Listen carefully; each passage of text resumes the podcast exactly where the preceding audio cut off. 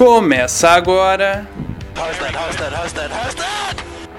Zona de ultrapassagem. I'm moving up and down, side to side, like a roller coaster. A resenha mais descontraída sobre automobilismo do Brasil. Come on! Move! No more radio, the rest of the race. Qual é, rapaziada? Com esse novo jeito de começar o programa, eu, Gabriel Salaf, estou aqui no seu fone de ouvido, no seu computador, no seu celular, não sei qual o seu aparelho que você está escutando esse podcast para iniciar o Zona de Ultrapassagem 39, bloco 1, né? Nós temos dois blocos. Nesse domingo chuvoso aqui em Curitiba, que estamos gravando dia 28 de fevereiro de 2021, e você está escutando em qualquer dia posterior a esse. Saudações a você que nos acompanha. Muito obrigado desde já pela sua companhia. Lembrando já para você seguir a gente nas nossas redes sociais, Twitter, arroba Zona de Trapézio, Instagram, arroba Zona de Ultrapassagem. Também se inscrever no seu agregador de podcast favorito. Estamos no Spotify, Google Podcasts, Apple Podcasts, Pocket Casts, Breaker, Radio Public, Anchor e Podcast Go, além do nosso canal do YouTube, que além do podcast conta com outros vídeos, né? Conta com alguns materiais exclusivos para você conferir no nosso YouTube. Começando aqui hoje o podcast 39, o bloco 1 seguindo aqui esses caminhos que já estamos fazendo na Fórmula 1, né? Aguardando essa temporada que começa daqui um mês, né? Menos de um mês, inclusive. E destrinchando aí um pouco do grid, hoje a gente vai dar uma olhadinha para os calouros. Para isso, eu trago aqui comigo João Rain, diretamente de Portugal. Fala, João, seja bem-vindo aqui ao nosso podcast 39. Fala, Salaf. Incrivelmente o oposto dos tempos aqui, né?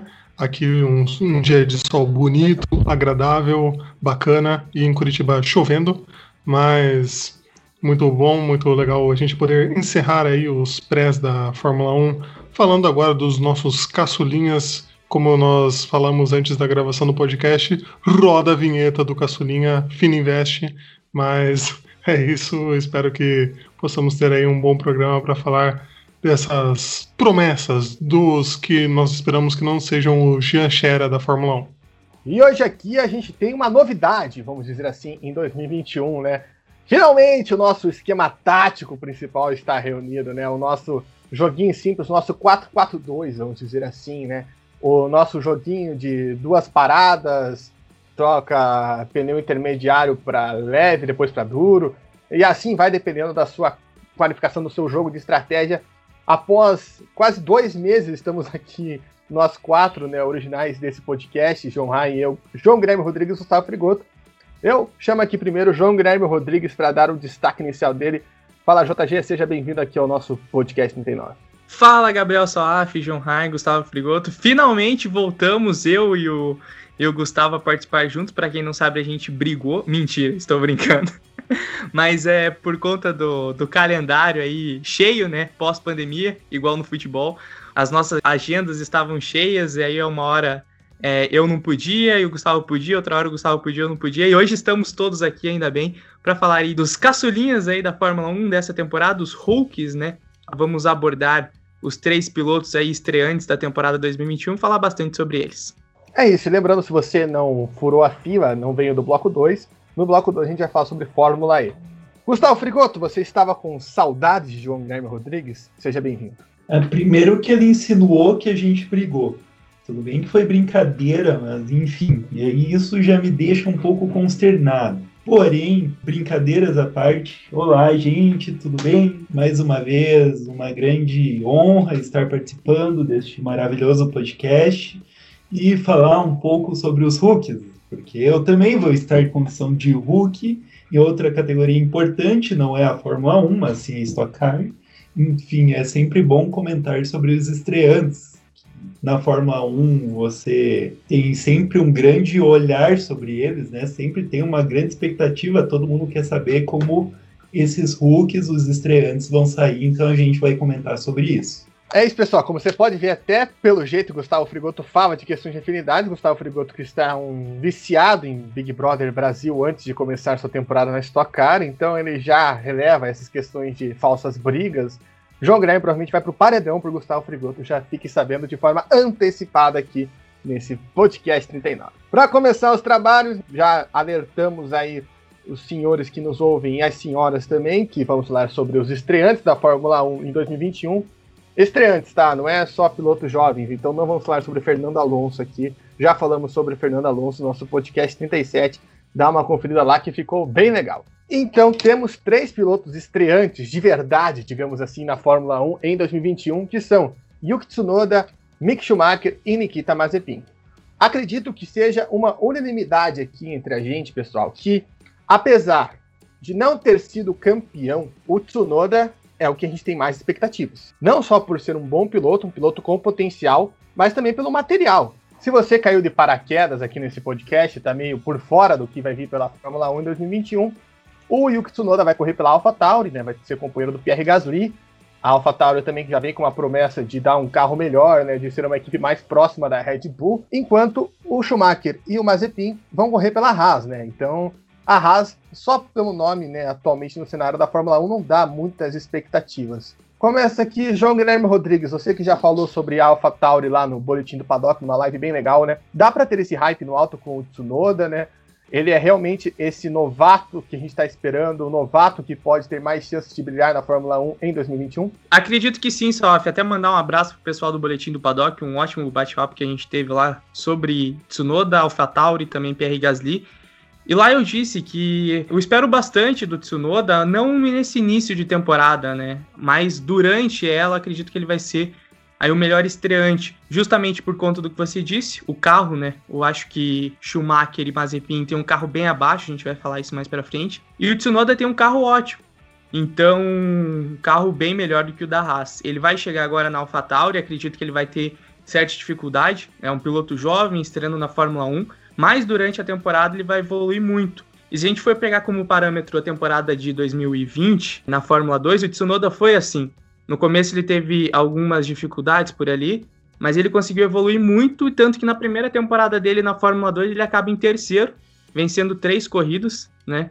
No começo ele não estava muito bem, foi evoluindo. Um grande avanço durante a temporada foi ele saber lidar melhor com os desgastes de pneus. O próprio fala isso em entrevista ainda ali na, no final do ano passado. Então, acredito que o Tsunoda vai sim ser o, o, piloto aí destaque desses três, porque ele já apresentou um ótimo desempenho no ano passado, na primeira temporada dele, reforço. Ele chegou na Fórmula 2 no ano passado e já de cara conseguiu um terceiro lugar. É um piloto jovem, muito bom, e é um japonês aí voltando à Fórmula 1 depois do Kobayashi. Então, eu tenho uma certa esperança, assim, até acho que o que a gente pode esperar mais desses três aí, acho que é o Yuki Tsunoda. É, eu até chamo agora o Gustavo Frigoto para comentar uma coisa, né? O Tsunoda, além de ser pequeno e fofinho, né, que é um dos grandes destaques dele na Fórmula 1, além dessa temporada boa que ele fez ano passado na Fórmula 2, ele tem uma carreira meteórica, né, Gustavo? Você que é um cara que acompanha muito mais automobilismo de base do que a gente, né, e há mais tempo que a gente. Ele começa no kart em 2010, e até 2014 ele corria de kart. E, e ele só vai para a Fórmula 4 japonesa em 2016 e fica lá até lá em 2018. Ou seja, em três anos ele sai da Fórmula, vamos dizer assim, uma Fórmula para estrear, né, no caso que é a Fórmula 4 japonesa, né, para ele iniciar esse processo e já vai direto para a Fórmula 3, da Fórmula 3 já vai direto para a Fórmula 2, da Fórmula 2 já vai direto para a Fórmula 1 é uma carreira muito rápida, né? Eu tô vendo aqui, só em 2018 que ele entra no time da Honda, né? Nesse time de prospectos da Honda, ele entra em 2018. Tem piloto que a gente sabe que tá desde 2018 em escola, né? Em categoria de pilotos promissores e que não chegou a lugar nenhum até hoje, né? Então, Gustavo, como que você vê aí essa ascensão meteórica do Tsunoda, né? né? De, de o título da Fórmula 4, passagem direto na Fórmula 3 e ele talvez não tenha sido nem um dos maiores destaques na Fórmula 3 ali naquele ano, né, que ele terminou em nono lugar apenas, né. Ano passado, quando começou a temporada da Fórmula 2, nós não tínhamos um hype tão grande nele. Lembro da gente discutindo aqui se essa vaga não poderia cair para o Sérgio Sete Câmara, tinha gente achando que essa vaga poderia cair para o Yuri Vips, né, para esse ano na AlphaTauri, e ele foi completamente meteórico, né. Pois é, Gabriel Salaf. Mas eu quero citar também sobre esse ano de Fórmula 3 que o Tsunoda fez. Ele correu pela Gensen. E foi o primeiro ano dele, praticamente, na Europa. Então, eu acredito que por mais que a gente veja como uma estatística o nono lugar, e ao mesmo tempo ele disputou o Euroformula Open também, né? Foi o primeiro ano da carreira dele na Europa. E isso para um piloto japonês é muito difícil você se ambientar em outro lugar, assim, em outro continente de uma hora para outra. Então ele já mostrou muito potencial e é isso que a Red Bull é, proporciona, né? Você pegar pilotos com muito potencial e dar uma chance para eles. É claro que a expectativa de você ganhar na Red Bull é enorme. A expectativa de você ir bem, ou você vai bem, ou você fica no paredão, como disse nosso querido Gabriel Salaf, que estou acompanhando muito BBB. Mas enfim, realmente ele se deu muito bem na Fórmula 4 japonesa, ele conseguiu as credenciais dentro do programa da Honda para ir para a Europa e conseguiu se destacar de um jeito maravilhoso em 2020, né? Talvez sendo o conjunto mais rápido ele e a Univertuoso do Ilot, talvez, para mim, seriam os dois conjuntos mais rápidos da Fórmula 2. Ele consegue essa terceira colocação no campeonato, mas vamos nos lembrar, que na Áustria, nas primeiras corridas, ele teve muito azar. Muito azar, o carro dele quebrou. Ele, talvez, dos pilotos de frente, foi o piloto que mais teve quebras ao longo do campeonato, que não necessariamente foram culpas dele, ele não teve muitos erros de acidente. Teve aquela corrida do pit stop também, que ele não vê a, a equipe chamando pit stop, ele passa reto e eu não lembro se ele acaba perdendo tempo na pista, porque estava chovendo e ele simplesmente não viu a equipe chamando ele pro pit stop. Acho que foi na Áustria também. Teve, teve coisas assim, sim. Ah, me lembro agora também. Também nosso Yuji Tanashiro da Fórmula 1 agora, né? É, que vai dar PlayStation para todos os seus aficionados. Vai, vai ter seu ano de estreia em melhores condições, realmente, talvez, do que o Mick Schumacher e Nikita Mazepin. É claro que são conjecturas que a gente está tendo vendo pré-temporada. Uma coisa que não vai bem para a AlphaTauri é fazer três minutinhos de abertura de carro em plena pré-temporada, em plena madrugada para nós brasileiros. É, mas a gente não consegue ter nenhuma expectativa de construção dos carros até então. A gente sabe que a AlphaTauri tem um pouco mais de orçamento, ganhou um prêmio maior do que a Haas, né? Vamos ver como é que a Haas com dois novos pilotos lida. Eu acho que vai ser um ano difícil para eles. Portanto, o Tsunoda realmente sai em vantagem nessa briga dos rookies. Só uma coisa que eu queria deixar claro aqui, eu não estou questionando, óbvio que a gente conhece a, a, as categorias, a gente sabe que às vezes um nono lugar é um lugar bom, dependendo do material que você tem. É que eu digo que talvez não fosse esperado que ele chegasse numa carne e fizesse uma temporada tão forte. Eu acho logo de cara. Não que, vamos dizer, com prospectos acima, né? Passando ali dois anos, ele pudesse fazer. Acho que essa era a expectativa principal do Tsunoda no começo do ano passado. E ele arrebatou tudo, né? Ele chutou o balde. Eu não sei, você pode até lembrar, Gustavo, que estava mais no hype no começo do ano passado, se a, a, Red Bull tinha mais hype com ele ou com o Darúvala, porque o Darúvala chegava ali de uma temporada na Prema, que ele conquistou algumas vitórias na Fórmula 3, além do fator dinheirinho, que a gente sabe que o Darúvala tem. Acho que você pode dar uma lembrada aí como que estava essa cabeça, mas o que eu me lembro muito bem era de muita gente falando muito mais do Yuri Vips do que dos dois. Tanto do Darúvala, tanto do Tsunoda, né? E o Yuri Vips foi totalmente prejudicado, né? Porque a Red Bull tentou fazer um planejamento igual fez com o Gasly, com ele, de mandar para a Super Fórmula, acabou que nem correu a Super Fórmula, né? Então, você podia dar essa passada aí pra gente, só para lembrar, né? Onde que o Tsunoda estava exatamente um ano atrás. Não, realmente o Tsunoda não estava tanto na hype, porque o Daruvala tinha liderado os testes de pré-temporada, né? Parecia que seria um campeonato super bom dele. É claro que ele teve problemas de motor ao longo da temporada, mas a gente viu que esse ano ele fez a Toyota Racing Series, né? Que é a pré-temporada que os pilotos, tanto da Europa quanto da Ásia, geralmente fazem na Nova Zelândia por mais aleatório que isso seja, mas é um campeonato bem forte, bem legal lá, eu gosto de acompanhar. E realmente o Darúvala ele perdeu de alguns nomes mais iniciantes, digamos assim. Então, Darúvala é um piloto que tem potencial, que consegue ser rápido, mas às vezes some, desaparece, é, fica no cantinho é, e realmente não consegue demonstrar todo esse potencial que ele mostra de vez em quando. É, o Yuri Vips, pelo contrário, realmente a pandemia deu uma cortada nas asas dele. É, bom, referências à Red Bull também são bem-vindas. Mas o nosso menino Yuri Vips realmente foi prejudicado essa temporada. Realmente, que nem o Salaf falou, planejamento que foi feito para ele é, não constava um, um, vírus mortífero e maligno, né, que acabou aí fazendo com que os pilotos da Europa que, que iriam correr no Japão não conseguissem isso por medidas preventivas do governo, né?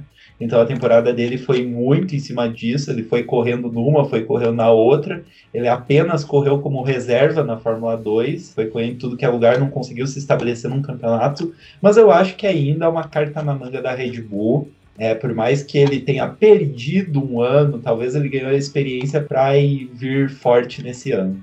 Só fazendo uma correção, Gustavo, o Daruva não correu a Toyota Racing Series, ele correu a Fórmula 3 asiática, porque a Nova Zelândia está fechada, a Toyota Racing Series foi só pilotos neozelandeses que correram. E, ah, o, vencedor, e o vencedor da Fórmula 3 asiática foi Guan Yu né, nessa busca aí. Lembrando que a Fórmula 3 asiática dá pontos para a Super Fórmula também, por isso alguns pilotos vão fazer ela. O Daruvala chegou em terceiro entre o chinês e o indiano. Ficou o Pierre-Louis Chavet. Não, é, a Fórmula 3 asiática esse ano foi a Toyota Racing Series. Praticamente é, basicamente. Importância. Eu me confundi mesmo. E não é chaveta, é chauvet. O meu francês não está atualizado. Falando em francês, eu chamo agora o João Rai, não sei qual é a relação, mas enfim. É o, o Tsunoda, ele vem para substituir o Kvyat, né? O Kvyat é um piloto que nós até falamos aqui ano passado que tem um enredo muito próprio. Como que você vê aí o Tsunoda? Você acha que ele pode fazer algo parecido com o que o Kvyat faria, ou até melhor, né? A gente ainda, como o Gustavo falou, ainda não sabe muito sobre o carro, né?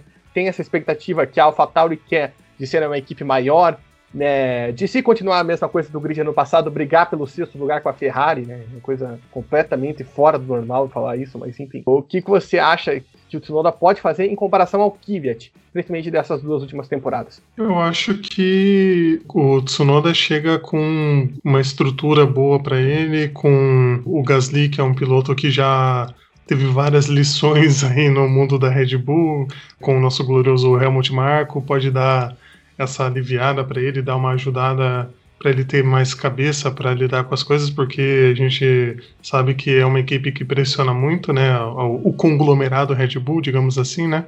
Mas eu acho que a AlphaTauri tem um clima mais ameno, acho que vão dar espaço para ele poder crescer e se desenvolver, então a expectativa é de que ele possa ter um desempenho melhor do que o Kivet. Eu vejo, pelo menos, né, do que as pessoas comentam, do que se cria dessas expectativas, é de que ele possa ser melhor, de que ele possa, em dois anos ali, quem sabe, subir para Red Bull e ser um, um, piloto de ponta junto ali com o Verstappen, talvez, né? A gente também né, não pode colocar muita previsão nisso tudo, né, da, da Fórmula 1, né, dos próximos anos mas essa ideia, né, esse é o, provavelmente o planejamento que eles querem fazer pro Tsunoda. E eu acho que ele vem para fazer esse ano de afirmação, a gente fala muito desse ano de afirmação na Fórmula 2, né, do Drogovic, que a gente falou e tal, mas acho que para ele também vai ser essa coisa na, na Fórmula 1. Se ele chegou tão meteórico, já pulando anos, né? Já de um ano para o outro já fazendo, e já chegou na Fórmula 1 depois de um ano só na Fórmula 2, eu acho que esse ano é para ele pensar, não, tenho que, né, fazer aqui, aprender, tentar pegar o ritmo das coisas e tudo para conseguir. E como vocês falaram antes também, o carro é um carro bom, é um carro que proporciona você desenvolver, você crescer e estar tá ali brigando, né? Então, acho que a expectativa é mais alta e é de que ele possa fazer mesmo um bom ano e fazer mais do que o Kivet chegou a fazer, né? Que foi pouco para o que imaginavam que ele poderia, né? Do, o nosso torpedo russo. Para fechar aqui o Tsunoda, já que o próximo assunto vai ser uma dupla, então a gente vai meio que bater de maneira mais eficaz, chama aqui a nossa Gaslizete, né, João Guilherme Rodrigues. JG, o que, que você, como cara aficionado pela AlphaTauri, está esperando, né, para essa disputa entre o Gasly não essa parceria, na verdade, né? O que, que você acha que pode render para a AlphaTauri essa dupla francesa-japonesa? Acho que é hipo-francesa, será? Alguma desse tipo? Mas eu. Franco-nipônica. Como, João? Franco-nipônica. Perfeito. É, mas eu acho que é, como eu disse ali antes, é, eu acho que o Tsunoda ele vai chegar Acho que até o, o, Gustavo pode falar um pouco de como fica, né? Até o próprio psicológico de um piloto estreando em uma categoria muito forte, né, gente? Se você não sabe ainda, o Gustavo vai ser estreante da Stock Car esse ano, né? Então, como fica a cabeça do piloto, porque vai estrear numa categoria forte, né? É muita coisa até na cabeça dele. Ele precisa administrar isso para na hora que não chegar ali no carro não cometer alguns erros. Eu acredito que no começo ainda vai ser um pouquinho difícil pro Tsunoda, acho que ele vai acabar se adaptando e aí depois sim vai evoluindo, vai evoluindo, igual foi na Fórmula 2, né? Ele chegou ainda, se adaptou um pouco, o começo não foi tão forte e depois no final a gente viu que ele foi gigantesco, né? Foram sete pódios, né? Três vitórias, enfim. Ele vai sentir um pouco ali no começo e acho que a parceria até o Gasly vai ser muito importante nesse processo. Eu vejo o Gasly ajudando muito o Tsunoda, porque é um piloto que está chegando agora. O Gasly já foi esse piloto, né? O Gasly já foi esse piloto que chegou, teve ajuda. E, e, hoje o Gasly é muito mais cabeça, tem muito mais psicológico do que há dois anos atrás na Red Bull, quando ele comete erros e acaba deixando o psicológico dele um pouco mais fraco. Acho que o Tsunoda vai chegar, o Gasly vai ser um ajudante nesse processo e ele vai acabar evoluindo.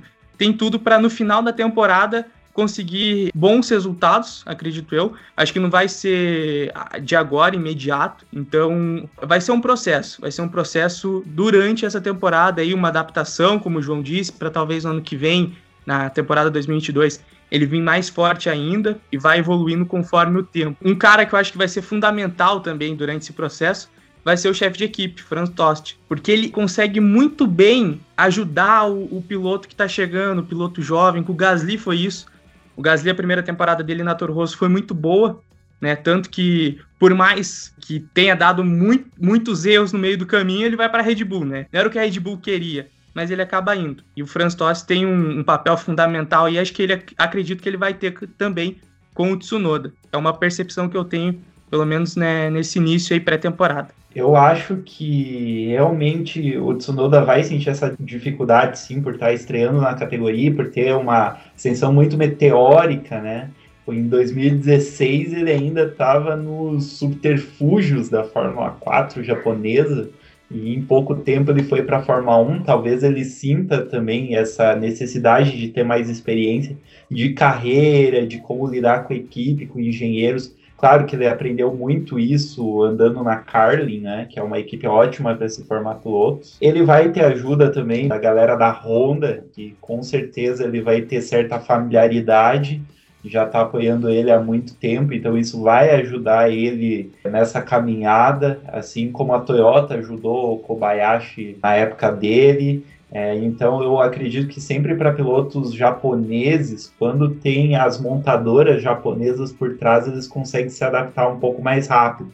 O Sato também, e pilotos que não tiveram esse apoio, principalmente os japoneses, eles não conseguem a adaptação esperada, que por exemplo foi o caso de um piloto super promissor que o Jacques Villeneuve falava muito bem dele, que era o Takagi, né? Que ele não teve esse apoio e ele acabou ficando apenas dois anos da Fórmula 1 sem entender bolhufas de inglês praticamente. E curioso que depois ele foi para Indy, enfim. Mas eu acredito que ele tem assim um pouco de dificuldade no começo, talvez ele seja rápido, mas próprio Franz Tost diz que ele poderia se envolver em acidentes que ele teria que lidar com isso, porque é normal de um ano de estreia, então isso serve também para o Mick Schumacher, principalmente para o Mazepin. Mas eu ah, realmente ainda acredito que dos três o Tsunoda pode vingar bem. A questão é o quão perto ou se ele pode até ultrapassar o Gasly. É isso, o Gustavo falou de pilotos japoneses que não sabiam falar inglês, eu lembrei na hora de Yuji de saudades de você, já diria Projota. Enfim, já como o Gustavo citou a dupla da Haas, então vamos falar da Haas, né, que ao contrário de Yuji não tem suporte, não tem um comando técnico bom, não tem nem carro ainda na realidade, né, não sabe nem como vai ser o carro, eles só vão ligar o motor no Bahrein, ou seja, o enredo de tragédia tá escrito nas estrelas, né? Tipo, tá límpido, tá assim, ó, banner assim, lá vem o fracasso. Para quem quiser entender mais, veja a temporada do Drive Survivor, daqui a Williams tem todos aqueles problemas, né? Se eu não me engano, é a temporada 2 do Drive Survivor, 2019, que a Williams liga o carro só em Barcelona, é um show de tapaquadas. Então, eu não vejo a Haas muito diferente disso. E para completar o pacote, digamos, mas assim, dois pilotos novatos, ou seja, tudo para dar errado. Né? tudo para não termos uma condição das mais favoráveis. E, João Rai, eu queria te perguntar, começando falando sobre o Mickey, o Mickey também é outro que chega com uma expectativa pelo sobrenome, não tem como negar, né? Desde quando o nome dele surgiu nas categorias de base da Fórmula 1, tem esse hype. E também por ser o atual campeão da Fórmula 2, né? Com todos os entreveres, ali aquela última prova horrível do Kyle Island, né? Temos que destacar. Como que você vê aí o Mick Schumacher chegando na Haas nesse cenário pavoroso, digamos assim, né? De dar medo? É complicada a situação falando né, da equipe em si, porque o equipamento não vai ajudar. Vai ser aquela coisa que a gente já falou ano passado da, da Williams com o Russell, que às vezes a gente não sabia o quanto era o nível dele o quanto era a ruindade do carro, porque acaba escondendo né, quando o piloto tem qualidade. Às vezes o equipamento, por ser tão deficitário, digamos assim, ele acaba sofrendo e não conseguindo ter o, o desempenho esperado. E é a mesma coisa que provavelmente vai acontecer com a Haas, e você lembrou muito bem dessa situação da Williams, né? Que foi ligar o motor às pressas, né? Porque não tinha mais tempo para ligar, teve ali que ligar e o motor, né? A gente sabe ali o carro péssimo. E o Mick vem com um retrospecto muito bom, você falou que ele foi campeão, a Prema bancou ele mesmo ele tendo feito o primeiro ano com 12 lugar na, na Fórmula 2, veio, fez toda a base e tudo, né? Até por ser o filho de quem ele é, acho que ele né, conseguiu ter essas condições de fazer tudo, fazer o kart, diferente do Tsunoda que foi de certa forma tardio, né, para as fórmulas, ele conseguiu crescer degrau por degrau. E uh, é um, um, cara que a gente falou que é muito regular. Já ano passado, todas as semanas de corrida, a gente falava que era um piloto muito regular, que conseguia buscar pontos, conseguia estar tá sempre ali buscando as sobras, as oportunidades para cada vez ficar mais alto, independente de se vencesse ou não, mas que tivesse marcando pontos. Então, talvez isso possa ajudar a equipe a conquistar alguma coisa que eu acho complicadíssimo, né, com o equipamento que eles vão ter, mas vai que sobra ali alguma coisinha e ele possa conseguir. Mas outra diferença também que você levantou é esse fato do parceiro dele ser também um estreante. Então, não tem esse suporte que poderia ter de, ah, não, ó, acerta o carro assim. O Gustavo pode falar muito melhor que a gente, né? De ter um parceiro que já tem um conhecimento, já pode te dar um, um caminho, uma direção, e não vai acontecer ali, né? Que vai ter, lógico, a orientação ali da equipe, mas né, na hora ali do, do trato ali com o parceiro, os dois vão estar tá descobrindo o que estão lidando. E com o equipamento que a Haas tem, vai descobrir como conseguir tirar qualquer coisa de uma carroça, né? Então, complicadíssimo pro Mick conseguir qualquer resultado. É, eu já vou passar a bola aqui pro Gustavo e já vou até é, primeiro levantar a torcida que teu ano não esteja com uma visão pavorosa, né? Porque você fez umas caras assim, se identificando, né? Com um piloto novato, mas que seja tudo bem.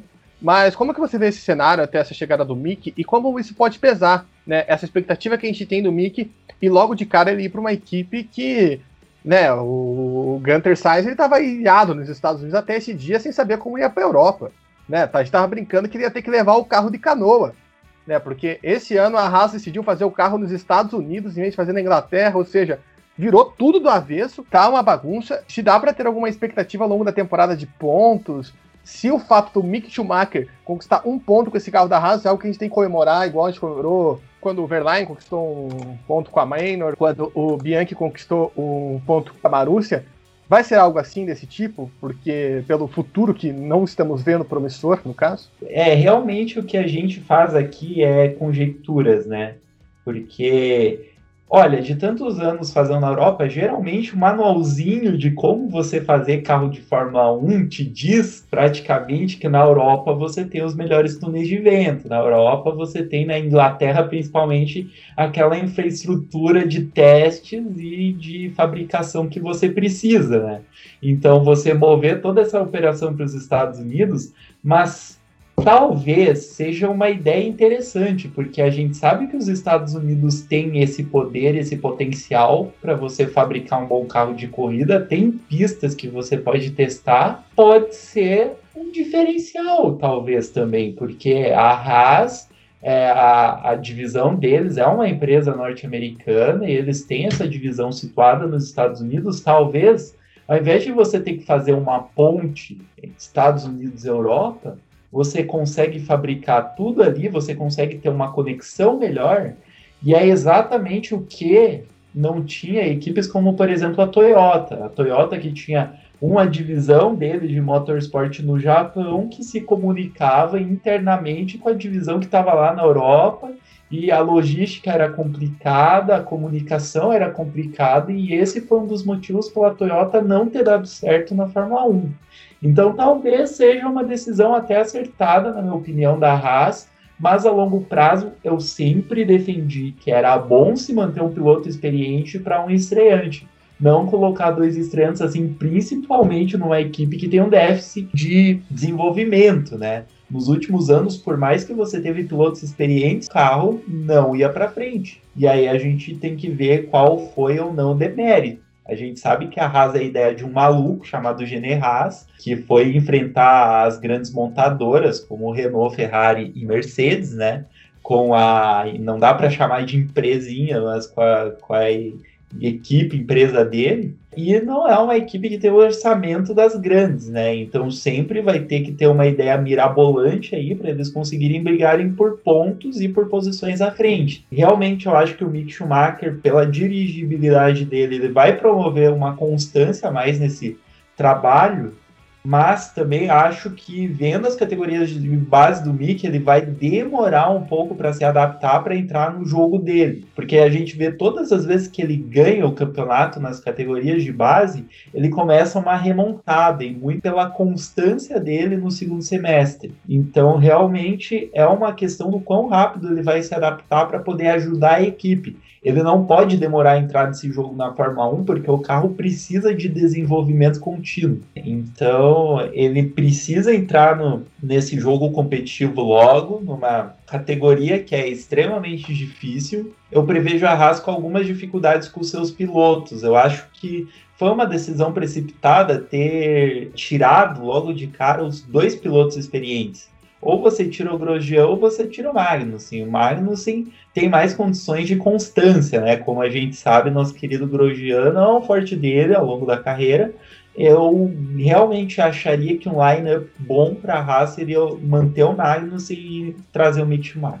Ou trazer um piloto experiente, né? Muita gente até chegou a cogitar se o Huckenberg poderia ir para Haas também para ser esse cara experiente. Então tem essa questão. Você só não respondeu a, a pergunta. Um pontinho vai ser para comemorar? Respondi sim. Eu respondi quando eu falei que eles brigariam por pontos se essa ideia dos Estados Unidos fosse colher frutos, fosse um diferencial deles perante as equipes. Mas eu creio que pontinhos seriam bem importantes, muito bons para esse momento, seriam vitórias sim.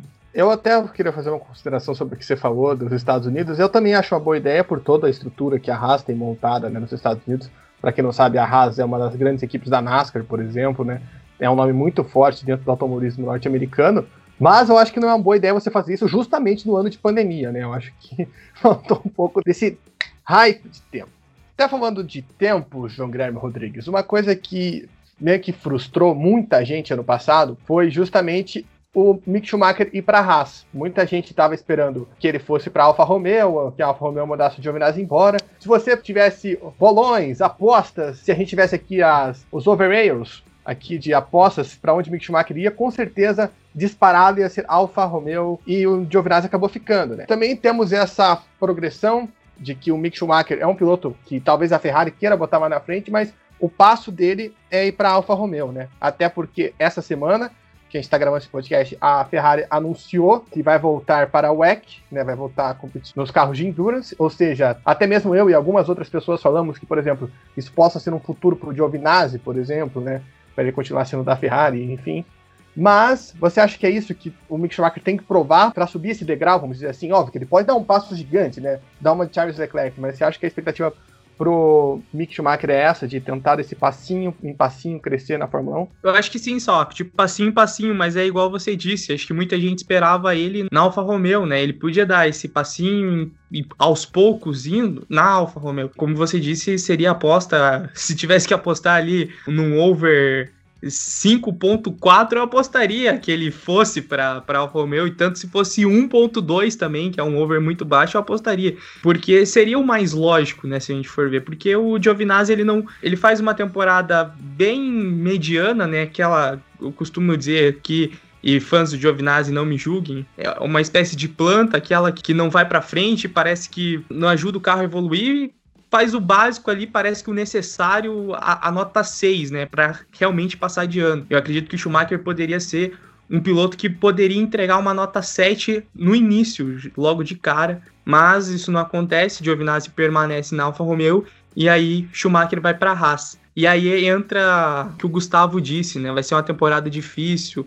E juntando o que você também disse, Salah, porque a Haas tá uma bagunça, né? A Haas tira os dois pilotos experientes, coloca dois pilotos jovens. Parece que o carro, além do carro ser semelhante ao do ano passado, que já era ruim, esse ano ainda a, a, construção dele tá muito difícil, a gente tá vendo a Haas passando por dificuldade. Foi a equipe aí a última a anunciar a data de estreia, né? Não vai ser a última definitivo a mostrar o carro, mas foi a última que anunciou a data, né, onde o carro vai mostrar, porque é isso, tá uma bagunça, né? A gente não sabe o que, que vai ser da Haas. Então, fora essa bagunça dos pilotos jovens que estão chegando, diferente do Tsunoda que eu falei aqui, não tem um piloto para ajudar, não tem o Franz Totz na equipe que ajuda e auxilia os pilotos jovens, tem o, o Gutenstein, que é um cara é, muitas vezes louco das ideias, então, vai ser. É muito diferente, né? Por exemplo, do Tsunoda, que vai estar tá num ambiente mais tranquilo. A Haas é um ambiente totalmente distante, assim, do padrão organizado que é a Fórmula 1. E com dois pilotos que estão chegando, que estão com muita gana, mas talvez o carro não entregue tudo que eles esperam, né? E, e aí pode causar uma frustração. E eu acredito que principalmente pelo Schumacher, isso pode afetar bastante ele, porque ele é um cara que a Ferrari visa muito, né? Lá para frente, ser um substituto do Sainz, por exemplo, daqui uns dois anos. Então, você terminar a temporada sem marcar um ponto, talvez, isso pode acabar frustrando o piloto alemão e também frustrando a equipe italiana. Será que os chefões da Ferrari não vai pensar, pô, será que o Schumacher é muita coisa? Será que se a gente trouxer ele agora para a Ferrari é uma boa? Então isso pode acabar gerando pontos de interrogações aí que nesse momento a Ferrari não tem, talvez. Eu trabalho com a hipótese que a Ferrari pense que o Schumacher daqui dois, três anos esteja na Ferrari. E talvez uma temporada como essa na Haas com muita dificuldade pode acabar atrapalhando esse processo. A gente tem que ver até onde isso vai, principalmente até com o piloto de equipe, né? Acho que o, o duelo ali com o Nikita Mazepin vai ser um ponto, talvez, que mude as opiniões. Se ele venceu Nikita Mazepin com muitos pontos, com vitórias em cima dele, isso pode acabar mudando a visão até de carro ruim que a Haas vai ter. Só lembrando que a Haas vai ligar o motor só no Bahrein, então, tipo, vai ser bem em cima mesmo, né? Agora, teve uma discussão aqui no nosso chat de quem seria Giovinazzi no BBB, a Thaís ou o João Luiz, então você opine aí nas nossas redes sociais para tirar essa dúvida, essa angústia do coração de Gustavo Frigoto. E agora, para a gente passar para o Nikita, o Mazepin, óbvio, tem todas as polêmicas e a gente já se manifestou aqui, é um absurdo a Fórmula 1 com tudo que o Mazepin fez ano passado, com relação a mulheres, com relação até mesmo ao comportamento dele da pista, simplesmente não ligar, né? Não fazer absolutamente nada. Mostrar que o Race as One é literalmente uma logo bonitinha lá que tá lá, fofinha, show de bola, legal e acabou. O resto é o Hamilton que fala, o Hamilton é o Hamilton, é a posição política dele, porque todos nós temos liberdade de expressão. Então, se o cara quiser pegar com a mão no peito de uma garota do nada, é a liberdade de expressão dele de acordo com a Fórmula 1. É isso. Enfim, desabafei. Mas para a gente tocar no assunto pista mais aqui, já que nosso tempo urge, quanto o Nikita Mazepin, Gustavo, eu faço uma pergunta para você, que muita gente taxa o... Taxa não, ele é, né? O Nikita Mazepin de piloto pagante, ele realmente é mas talvez cabe uma pressão, não vou dizer injusta, mas um pouco mais forte, pelo fato de que a gente podia ter um piloto experiente na Haas, que a gente já destacou, né, que era, seria o melhor para a equipe, como você bem colocou antes. Talvez por a gente ter visto uma Fórmula 2 muito forte no passado, né, e foram, sei lá, 3, 4, 5 pilotos que se mostraram com nível bom, alto, até mesmo Nikita Mazepin fez provas boas. E a pergunta que te faço é, dentre os pilotos pagantes que a gente viu chegando, chegando, quando chegou, quando pisou na Fórmula 1, o Nikita Mazepin está num nível melhor ou pior do que Lance Stroll, Sergei Tirotkin, Nicolas Latifi, comparando quando eles entraram, não agora. Você volta lá para 2017, quando o Stroll entra na Williams. Quem é melhor, o Stroll de 2017 ou o Mazepin de 2021? Assim é a mesma coisa com o Latifi ano passado. E se você acha que ele já tem potencial para ser um piloto de Fórmula 1, Nikita Mazepin? Eu acho que primeiro, antes de citar as questões pista, eu vou citar um pouco das questões fora de pista, porque é um debate importante, né? Eu acredito que a Fórmula 1 meio que passou pano para ele, porque isso não é exceção. Isso é quase regra entre pilotos. Só que o Mazepin deu azar desse vídeo cair na web e ser divulgado, né? Mas o que tem de piloto que faz bosta nesse sentido, que trata mal mulheres, que abusa, que é o famoso galinha de balada, que quer tentar de tudo que é jeito ir para cima de quem ele quer pegar, eu acho que é um número bem grande. Isso caiu na web, a Fórmula 1 acho que como tá acostumada com esse lifestyle do piloto, que ele é o galanzinho, né, que ele é o cara que acha que pode tudo, o status dele, eles acham isso meio que ah, foi só um vídeo, alguma coisa assim, que é bem horrível. Mas eu gostaria de expor que tem pilotos que realmente eu não, não consigo citar nomes aqui, mas que realmente abusam um pouco nesse sentido. E isso é horrível. O próprio Raikkonen já teve acusação de assédio, né? E entre outros pilotos que, se a gente for ali pesquisar, já foram citados nesse tipo de situação. Então eu acho que é muito por isso também, por ser um meio que em alguns momentos é tóxico também. Só você for ver pilotos, às vezes os engenheiros, os mecânicos, os próprios chefes de equipe, às vezes fazem brincadeiras com esse tipo de situação e relevam, deixam para lá de vez em quando e focam nas corridas, o que é realmente algo que tem que ser mudado não na, só na Fórmula 1, mas sim no automobilismo como um todo, como produto cultural. Agora, voltando para as questões de pista, eu acredito que a gente não questiona a velocidade do Mazepan, né? Porque na Fórmula 13 e na Fórmula 2 ele realmente fez algumas corridas boas. Na Fórmula 13 ele disputou título. Na Fórmula 2 ele ganhou corridas, o que não é uma coisa fácil, ou seja, isso coloca ele como um piloto pagante que tem sua dose de velocidade também. Por seria muito absurdo, por exemplo, a gente ver os pilotos pagantes dos anos 90. Teve pilotos que realmente não fizeram absolutamente nada na categoria de base e conseguiram um lugar na Fórmula 1. Então, com certeza, o Mazepan é muito melhor do que esses pilotos. Eu considero ele um pouco melhor que o Nicolas Latifi, mas talvez que o Stroll é um pouco complicado. A gente não consegue mensurar o quanto o talento do Stroll é evidenciado na categoria de base, se ele realmente teve um carro acima dos outros concorrentes ou se o Stroll realmente conseguiu pilotar a altura do título que ele teve na Fórmula 13 e conseguiu ir para a Fórmula 1 por méritos também, digamos assim. É, então é uma comparação complicada, mas eu considero o Mazepan acima do. Eu não sei porque eu estou falando Mazepan agora, desculpa qualquer coisa se estiver errado, mas eu realmente considero ele acima do Latifi nesse momento de estreia. Eu vejo ele um pouco acima do Stroll, porque o Stroll a gente até viu pela evolução dele, né? Óbvio que agora o Stroll é melhor que ele. Isso para mim é uma coisa inquestionável. Mas eu, pelo menos, comparando aquele Stroll de 2017, o Strollada no auge, né? Eu vejo o Mazepin um pouco melhor. Óbvio que depende muito das atuações do Mazepin na Fórmula 1, que a gente só vai saber daqui a um mês. Né, João Grêmio Rodrigues? Você tem essa apreensão aí pela cabeça do Mazepin, né? Nas últimas provas ali, teve aquela enrosco dele com o Drogovic, quase jogando o Drogovic no muro.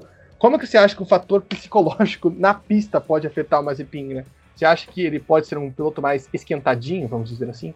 Olha só, tudo depende como tá a cabeça dele agora, até por conta da, das críticas, críticas é, pontuais ainda que ele recebeu. Eu concordo muito nas duas falas do Gustavo, tanto na, na questão da parte da pista quanto fora, né? É inadmissível a gente ter toda essa situação, parece que é uma passada de pano incrível por Mazepin, mas dentro da pista a gente não pode negar que ele teve bons resultados. Mas é justamente esse X da pergunta aí, ele comete muitos erros, né? Ele é um piloto que comete erros, é um piloto muito agressivo, e essa agressividade dele faz ele cometer muitos erros. A gente viu situações com o Drogovic, com o Tsunoda no ano passado. O piloto, ele venceu duas corridas, né, na Fórmula 2, terminou na quarta posição.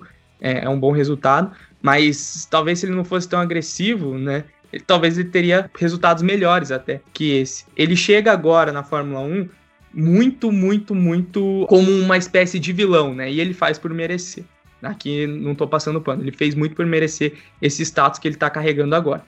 E esse status, vamos ver como que ele vai suportar, né? Porque nesse momento, a Fórmula 1, tanto os pilotos, acredito que vê muito o Mazepin como um piloto assediador e agressivo, né? Que ele se demonstrou muitas vezes no final da temporada. Então, pode ser que em algum momento das corridas, os pilotos Deem um. Calma aí, garoto. Você tá na Fórmula 1, né? Você tá chegando agora e não é bem assim, né? Aquele choque de realidade.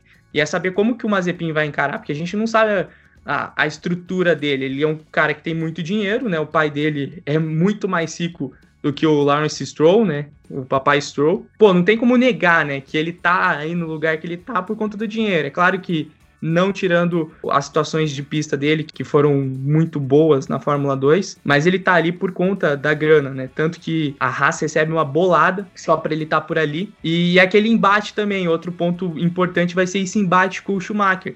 São dois pilotos que se conhecem, né? Fez a temporada da Fórmula 2 juntos, teve bons duelos ali na pista e são pilotos agora que são companheiros de equipe. E eu temo muito que seja uma situação até pior do que Grosjean e Magnussen, que a gente acompanhou por várias vezes, que em alguns momentos a situação parecia que ficava insustentável. E eu temo muito por isso, que caso aconteça, e nessa situação toda que dificultosa que a Haas está vivendo, vai ser prejudicial para os dois. E para o Mazepin, que eu vejo um pouquinho atrás, principalmente de, de Schumacher, mais ainda do Tsunoda em questão de qualidade, pode ser um diferencial bem pior aí para o Mazepin. A gente vai saber em março como que vai ser todo se desenrolar, mas uh, o Mazepin tem que trabalhar a cabeça dele por conta dessas críticas que recebeu e adaptar, né? E chegar e se adaptar bem ao carro de Fórmula 1, que é diferente da Fórmula 2.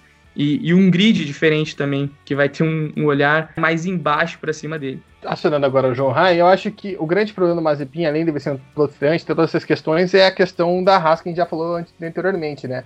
De você ter dois pilotos novatos e nenhum deles poder ter esse potencial de ter esse olhar, né, de ajuste, etc, de poder ter, vamos dizer, uma função mais colaborativa, até mesmo para a equipe como um todo. E eu queria te perguntar, o que, que você espera dessa disputa entre Mick Schumacher e Nikita Mazepin? Mick vai passar voado ou vai ser algo igual Russell e Latifi, que na qualificação vence um, mas na corrida o outro quebra sempre e fica equilibrado? O que, que você espera aí dessa disputa entre os dois novatos? Olha, é difícil de prever, sim, né? Novamente aqui falando fora das pistas, não tenho o que dizer, lamentável demais, tudo errado. E dentro das pistas, talvez aconteça isso que você falou da classificação, do Mazepin ser mais rápido na classificação, porque ele é esse cara, né, com estilo de corrida mais agressivo e tal, vai tirar tudo ali do carro e conseguir talvez uma classificação melhor, mas o Mick conseguiu uma corrida melhor por saber administrar melhor a situação da corrida, o carro e tudo. E a gente sabe que com um carro que não é tão bom, você também forçar equipamento é mais fácil de você quebrar, de você ter mais problemas né, com ele. O, o carro da Haas que provavelmente não será um carro com uma garantia, com uma qualidade, com uma confiabilidade tão grande, né? Então, isso pode afetar negativamente para ele, que tem esse estilo de forçar mais o equipamento. De base, a gente sabe que ele fez uma base interessante, né? De GP3, saudosa GP3 e Fórmula 3, Fórmula 3 asiática também. Então, de saber correr, ele, ele sabe, mas dessa transição a gente também não tem muito, né? O, a gente viu vários pilotos que tiveram anos maravilhosos de base, chegaram na Fórmula 1 e sucumbiram. Então é complicado de imaginar o que pode acontecer com ele, mas também, como já falamos do Mickey, o carro da Haas pode vir a esconder um piloto que tenha um talento maior, né? Então eles chegam num ano complicadíssimo, né? Pior do que 2020, provavelmente, onde algumas situações poderiam trazer ali, né, o, pro Grosjean e pro Magnussen uma situação melhor ali de sonhar com algum pontinho. E 2021 parece ser um ano de que só uma hecatombe, como diria Gustavo Frigoto, pode garantir um pontinho para algum piloto da Haas. Então vai ser difícil de imaginar isso, mas ainda acho que o Mick Schumacher está na frente nessa briga aí com o Mazepin para ser o melhor na equipe Haas e quem sabe num futuro aí correr pela Ferrari, que é o sonho provavelmente dele. É isso, só lembrando aqui, eu não passei, né, a ficha de pilotagem do Nikita Mazepin não é criminal, né? Ele tem até como destaques um vice-campeonato da GP3, né? Ele foi vice-campeão em 2018, temporada que o Antônio Hubert foi o campeão. Na temporada passada da Formatriz Asiática, que a gente estava falando um pouco antes, ele foi terceiro colocado. Temporada essa que foi vencida por Joy Iders e teve Jack Dohan como segundo colocado e veio Nikita Mazepin. Lembrando que na última temporada, em 2020, a maioria dos pilotos estavam na Toyota Racing Series e não na Formatriz Asiática, como o Gustavo destacou. E ano passado fechou em quinto lugar na Fórmula 2, com duas vitórias durante a competição e um quase atropelamento no Yuki Tsunoda. Então é isso, pessoal. Chegamos aqui ao final do nosso bloco 1. Espero que você tenha gostado. Não esqueça aqui de seguir a gente nas nossas redes sociais, Twitter, arroba Zona de Trapés, Instagram, arroba Zona de Ultrapassagem. Lembrando também de nos acompanhar lá no YouTube, siga a gente no YouTube lá, siga a gente para ver nossos vídeos, também nossos podcasts saem lá. Se você gosta de escutar nosso material por lá, também fique à vontade além dos nossos agregadores de podcast. Estamos disponíveis no Spotify, Google Podcast, Apple Podcast, Pocket Cast, Breaker, Anchor, Radio Public e Podcast Go.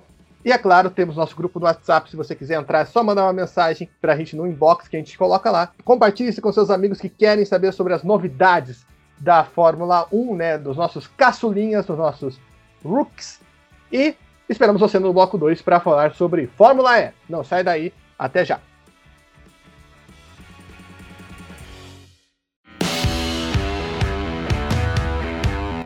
Não saia daí.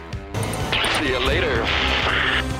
O Zona de Ultrapassagem tem o pit stop mais rápido da podosfera brasileira. Já já voltamos. Remember to drink, to be, remember to drink.